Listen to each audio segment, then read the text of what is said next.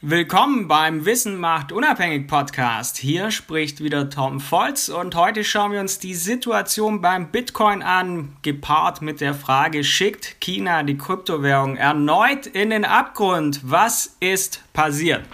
Schauen wir uns das mal gemeinsam an.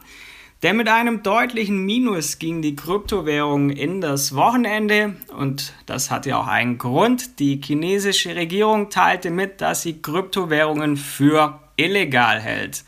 Kommt es jetzt dadurch zu einer weiteren deutlicheren Abwärtsentwicklung? Schauen wir uns das mal an, wie hier ja, die Chancen stehen.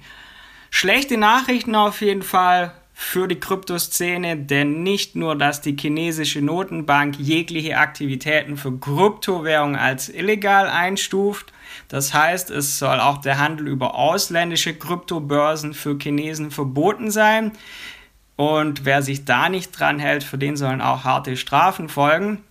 Nicht nur das, zudem erklärt eine weitere chinesische Behörde gegen das Mining von Kryptowährungen vorzugehen. Also ein wirklich harter Tag für alle Krypto-Fans. Aber wie geht es jetzt eigentlich weiter? Denn aus technischer Sicht war es ein sehr guter Sommer für den Bitcoin. Juli, August waren eigentlich sehr gute Monate. Aber der September war für den Bitcoin und viele weitere Kryptowährungen nicht wirklich ein guter Monat. Denn bereits zu Wochenbeginn ging es bereits zum Beispiel beim Bitcoin 16% bergab. Geht es jetzt noch weiter bergab? Neben dem klassischen Support und Resistance, wenn man sich das im Chartbild anschaut, gibt auch der EMA 200 Indikator Rückendeckung.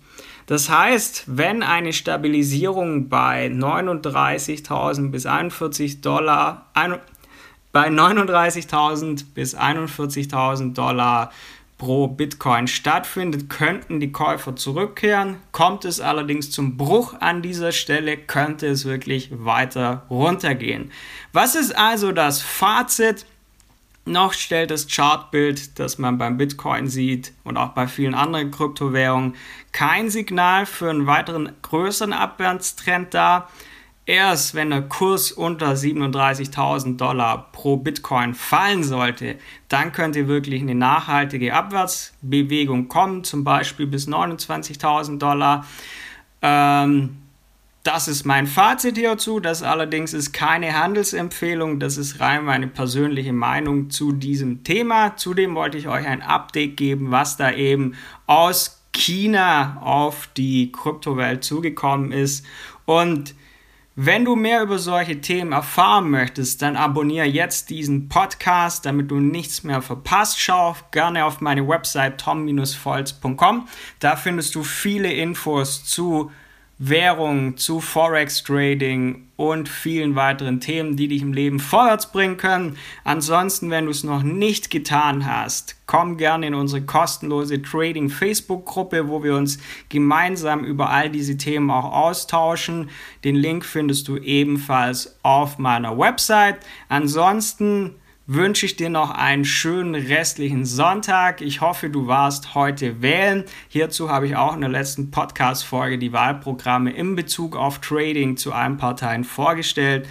Bis zum nächsten Podcast, euer Tom Volz.